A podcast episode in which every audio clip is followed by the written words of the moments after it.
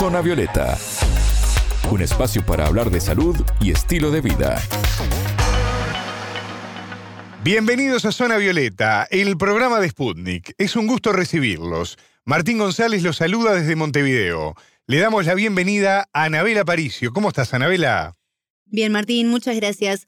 Uno de cada siete hombres será diagnosticado con cáncer de próstata en algún momento de su vida, siendo este el tipo de cáncer que más afecta a los hombres en las Américas.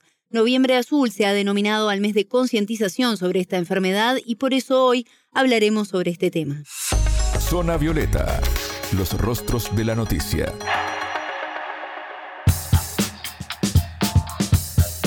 Cada año se diagnostican unos 413.000 casos nuevos de cáncer de próstata y mueren unos 85.000 hombres a causa de esta enfermedad. Noviembre es el mes elegido para recordar la importancia de la prevención, justamente. ¿Por qué este momento del año en particular, Anabela? Bueno, primero que nada aclarar que estas cifras corresponden a las Américas, ¿no? No son a nivel mundial también para tenerlo claro. Y bueno, justamente la historia de este Noviembre Azul comenzó en Australia en el año 2003. El médico uruguayo Juan Yandian, presidente de la Sociedad Uruguaya de Urología, nos cuenta sobre el origen de esta conmemoración. El Noviembre Azul surge en Australia hace unos cuantos años, no me acuerdo exactamente cuándo. A un australiano se le diagnostica un cáncer de próstata y el grupo de amigos para apoyarlo que empieza una campaña y lo llamaban Movember Azul, Movember por mostacho, cada noviembre con la M al principio. Y ahí surge una campaña para el cáncer de próstata y se, después se fue universalizando y ahora sí es una campaña mundial, o sea que en todo el mundo se habla del noviembre azul como el mes de control y prevención de cáncer de próstata. Además del mito y el temor de los hombres de ir a consultar a un urólogo, la pandemia los alejó aún más de los controles. Por eso, Yandian resaltó que este año el énfasis durante este mes es incentivar a los hombres a realizar las consultas médicas de control y prevención. Si bien todavía no hay eh, ningún dato estadístico del impacto de la pandemia sobre el diagnóstico de cáncer de próstata, eh, es algo bastante claro que muchos pacientes no se diagnosticaron y, bueno, siguen estando ahí sin diagnosticarse y por eso la importancia de ir, consultar para realizar tratamiento correcto y oportuno antes de que después sea tarde. Anabela, me gustaría ahora profundizar propiamente en la enfermedad para entender cómo afecta a un hombre, ¿no? Bueno, Martín, hablamos sobre el tema también con el doctor Yandian, quien nos explicaba los problemas, por ejemplo, para poder saber cuáles son los síntomas. ¿Por qué?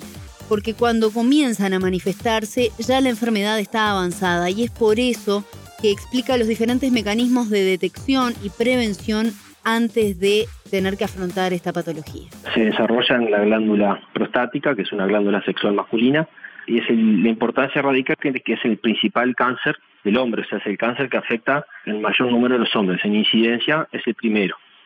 No en mortalidad, por suerte, pero sí es el más frecuente. Entonces, de ahí la importancia de hacer un control, diagnóstico oportuno y, eventualmente tratamiento. El screening está pautado a nivel internacional, varía según cada protocolo de cada país, pero más o menos ronda aproximadamente para la población general a los 50 años, que consiste básicamente en ir al, al urólogo, hacer un examen de sangre, que es el famoso PSA, que es el antígeno prostático, y complementarlo con el tacto rectal, que es el examen de la, de la próstata. Eso es para la población general. Cuando hay antecedentes familiares de primer grado, padre o hermanos con cáncer de próstata, o por ejemplo también se vio en los pacientes de raza negra, también tienen tendencia a desarrollar de forma más precoz y se comienza el screening a los 45 años. Con respecto a los síntomas, esto es algo general para todos los tumores básicamente. Los síntomas cuando aparecen, en la mayoría de los casos son tardíos. ¿Qué quiere decir eso? Cuando ya se desarrolla una enfermedad que puede estar más avanzada de lo que es potencialmente curable. Entonces, de ahí la importancia del screening y la detección y el tratamiento precoz. Básicamente el hombre, a partir de los 40, 50 años, todo hombre, tiene un agrandamiento de la próstata, es un agrandamiento benigno, que es el famoso adenoma de próstata o la hiperplasia prostática benigna, todo hombre la va a tener y es lo que habitualmente genera más síntomas. El cáncer de próstata también puede generar algún síntoma similar, este, son síntomas obstructivos del tránsito urinario que se llama, y bueno, cierta dificultad para orinar, mayor frecuencia, levantarse de noche a orinar, goteo, etcétera. Ya cuando hay enfermedades más avanzadas, ya puede empezar a manifestarse las metástasis que llaman o las, las lesiones a distancia que son ya con dolores óseos, etcétera. ¿Cuáles son los tratamientos posibles para esta enfermedad? Si bien esto depende de cada caso, el tipo de cáncer y el estado en el que esté la patología, Randian nos explicó cuáles son a grandes rasgos los seguimientos que se realizan. El cáncer de próstata se divide, hoy en día lo más aceptado son en cinco categorías, grupos de riesgo que se llaman, que es de muy bajo riesgo a este, riesgo intermedio y después riesgo alto. Se clasifican en cinco categorías según una, clasificación internacional anatopatológica, y en función de eso son los tratamientos que se van a hacer. Hay tratamientos para los bajos riesgo que consisten en lo que se llama vigilancia activa. La vigilancia activa básicamente es controlar, controlar la enfermedad haciendo exámenes seriados anualmente o cada tres años, repetir biopsias y ver si el cáncer crece o no crece. Si no crece, se controla con eso se logra evitar las posibles complicaciones de tratamientos más agresivos. ¿Este cáncer es curable, Anabela? Sí, Martín, si es atendido a tiempo no hay inconvenientes y Jandian nos explicó este aspecto y las posibles secuelas que puede dejar un tratamiento en cuanto a la calidad de vida. Siempre que una enfermedad oncológica se diagnostica en etapas tempranas, es potencialmente curable y ese es nuestro objetivo, diagnosticar, ver en qué estadio estamos, qué tipo de agresividad tiene y según la categoría, si es un tumor poco agresivo, a veces se vigila y si es un tumor muy agresivo, hay que hacer tratamientos más agresivos que pueden incluir cirugía, radioterapia u hormonoterapia o a veces incluso la combinación de las tres. Y bueno, hasta no ser el diagnóstico oportuno, uno nunca va a saber qué tratamiento va a ser el óptimo.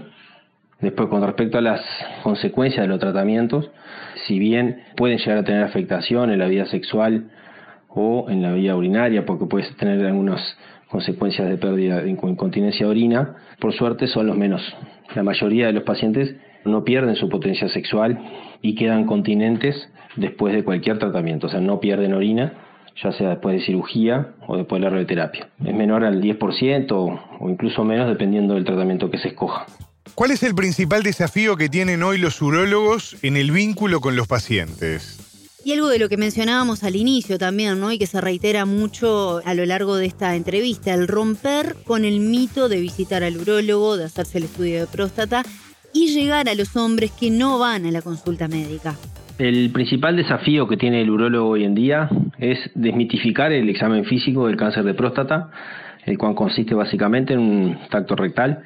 Tenemos la ventaja que la próstata es una glándula palpable, así como en la glándula mamaria o los testículos, fácilmente palpable con el examen físico, con lo cual cualquier agrandamiento o induración se puede diagnosticar mediante el tacto y eso puede ayudarnos a la detección de un cáncer de manera precoz. Y bueno, es un poco, sabemos que es un examen un tanto invasivo para el hombre, no es doloroso, pero puede tornarse un poco molesto. Entonces, este, el desafío es un poco desmitificar e incentivar al, al hombre que vaya al, control. Cuando un paciente se define ir al urólogo, ya está decidido a, realizarse el examen, pero hay un grupo de pacientes que no va al urólogo y uno seguramente uno de sus miedos es, justamente en la realización del examen. Era recordar también que el cáncer de próstata puede elevar el marcador de sangre, que es el PSA, que no es específico del, del cáncer, pero bueno, se puede ver elevado en un cáncer de próstata pero hay hasta un 25% de los cánceres de próstata que no elevan el PSA. Por lo tanto, el pilar diagnóstico, que los dos son el examen de sangre y el tacto rectal, es fundamental. Hasta un 25%, entonces uno de cada cuatro de los pacientes pueden tener un cáncer de próstata sin elevar el examen de sangre, el PSA. Escuchábamos a Juan Yandián, presidente de la Sociedad Uruguaya de Urología, con quien hablamos sobre el Noviembre Azul, mes de concientización sobre el cáncer de próstata. Muchas gracias, Anabela. Fue un placer, hasta la próxima. Zona Violeta, desde Montevideo,